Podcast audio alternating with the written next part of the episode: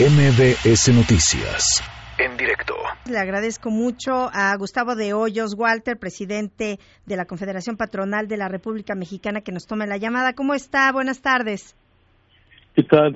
Muy buenas tardes. Un saludo para ti y para tu audiencia. Pues eh, está este tema de la reforma laboral. Eh, que fue avalada en la Comisión del Trabajo de la Cámara de Diputados y ustedes consideran que se aparta de los consensos construidos con el gobierno. ¿Qué es lo que ustedes eh, no ven con buenos ojos? Bueno, eh, déjame eh, poner como antecedente que es una reforma laboral producto, primero de una reforma constitucional que se dio en 2017, también tiene como antecedente la aprobación del convenio 98 de la OIT apenas en septiembre del año pasado por México y desde luego el capítulo 23A del Tratado de Libre Comercio, el TEMEC, eh, que fue firmado el 30 de noviembre en su fase ejecutiva. Eh, hay que entender que esta reforma, eh, parte de esos tres instrumentos es el marco en el cual se sujeta.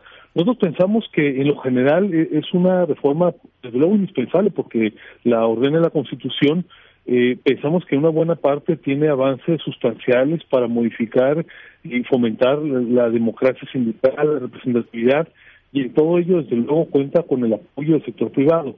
Eh, lo que nos parece es que algunos de los elementos que se introdujeron y que llevan al extremo eh, el asambleísmo dentro de las negociaciones de los sindicatos a sus interiores y con los patronos, eh, pueden generar eh, un ambiente de incertidumbre eh, dentro del país y pueden restarle eventualmente competitividad al país. pensamos que reconociendo que tiene avances importantes, hay aspectos que no quedaron bien regulados y que esperaríamos que ahora que el Senado de la República como Cámara Revisora eh, reciba eh, la minuta de la Cámara de Diputados, donde por cierto hubo una gran cantidad de reservas de diputados y diputadas que estuvieron preocupados con temas específicos. Eh, hay un espacio para la revisión, para que los aspectos que quedaron ambiguos o que son insuficientemente regulados puedan ser mejorados y con esto tengamos una ley laboral mucho más moderna. me parece que una posición balanceada debe reconocer que hay eh, avances, hay que decirlo, pero también temas que requieren ser mejorados. ¿Cómo cuáles, don Gustavo? ¿Cuáles pueden ser los que ustedes seguirían peleando hasta el final? Sí, claro que sí, claro. Eh, destaco solamente algunos de ellos. Eh, por un lado, no se permite que sean los trabajadores los que puedan tomar la decisión en una asamblea sobre si quieren que el líder sindical declare estallada la huelga.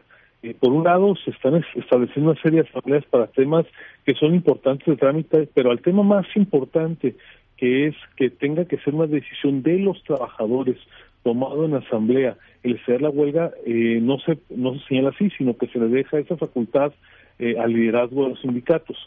también, por otro lado, eh, no obstante que haya un acuerdo de la mayoría de los trabajadores para levantar una huelga, es decir, si más de la mitad de los trabajadores eh, ya no quieren que continúe el movimiento de huelga, eh, no se les permite tomar por sí solos la decisión, sino que se obliga a que sea el dirigente sindical el que pacte, el que se pueda acordar el levantamiento de la huelga.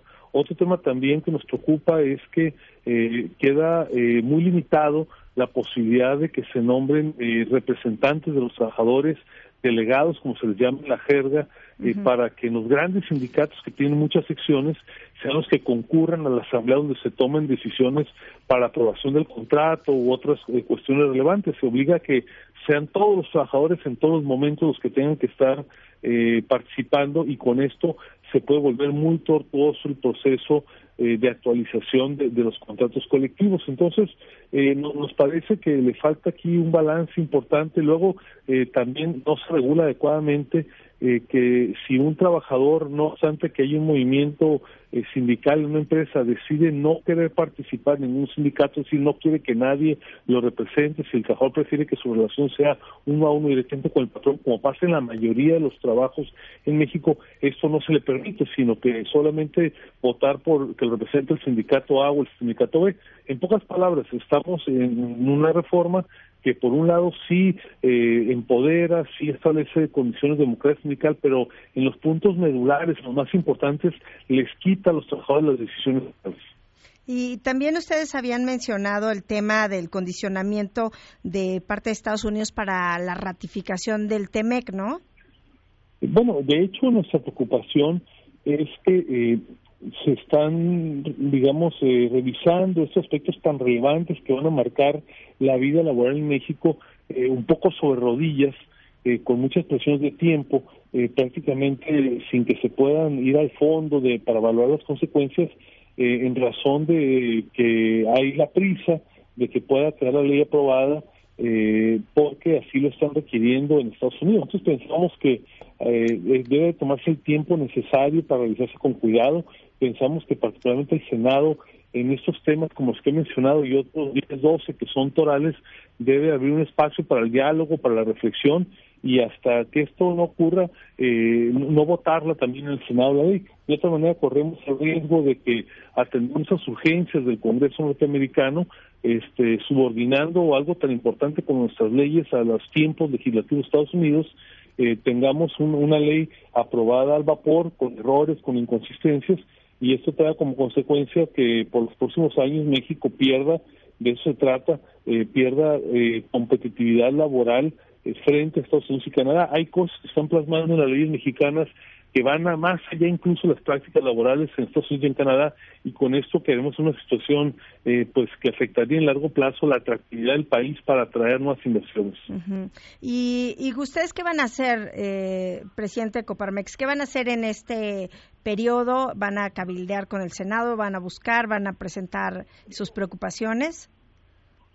Sí, estamos ya en comunicación con los señores senadores, con los líderes de las eh, distintas bancadas eh, haciéndoles extensivo ya con detalle, eh, con argumentos técnicos, con estudios, eh, por qué esos temas tienen que ser repensados, replanteados eh, y que ellos tomen el tiempo suficiente una vez que les llegue la minuta de parte de la Cámara de Diputados antes de proceder a la aprobación. Ojalá que sea en espacio, que sea en tiempo. Insisto, no estamos en contra de la ley en su conjunto, nos parece que hay avances muy importantes eh, nos parece también que el gobierno federal, antes de presentar, y después los diputados de Morena que presentaron la iniciativa, eh, toman en cuenta un buen número de preocupaciones de los sectores, pero hay aspectos que quedaron fuera y sobre todo nos parece que en ese tramo final es importante que una ley que tendrá una aplicación en México tan de fondo, pues sea consenso de todos. Claro, y quiero preguntarle ya que está platicando con nuestros amigos del auditorio este tema que dieron a conocer hoy en la Coparmex, esta encuesta Data Coparmex de enero-febrero de este año a nivel nacional, que muestra que el 67% de los socios reportaron ser víctimas de delitos durante el último año y pues esto representa un incremento importante, don Gustavo.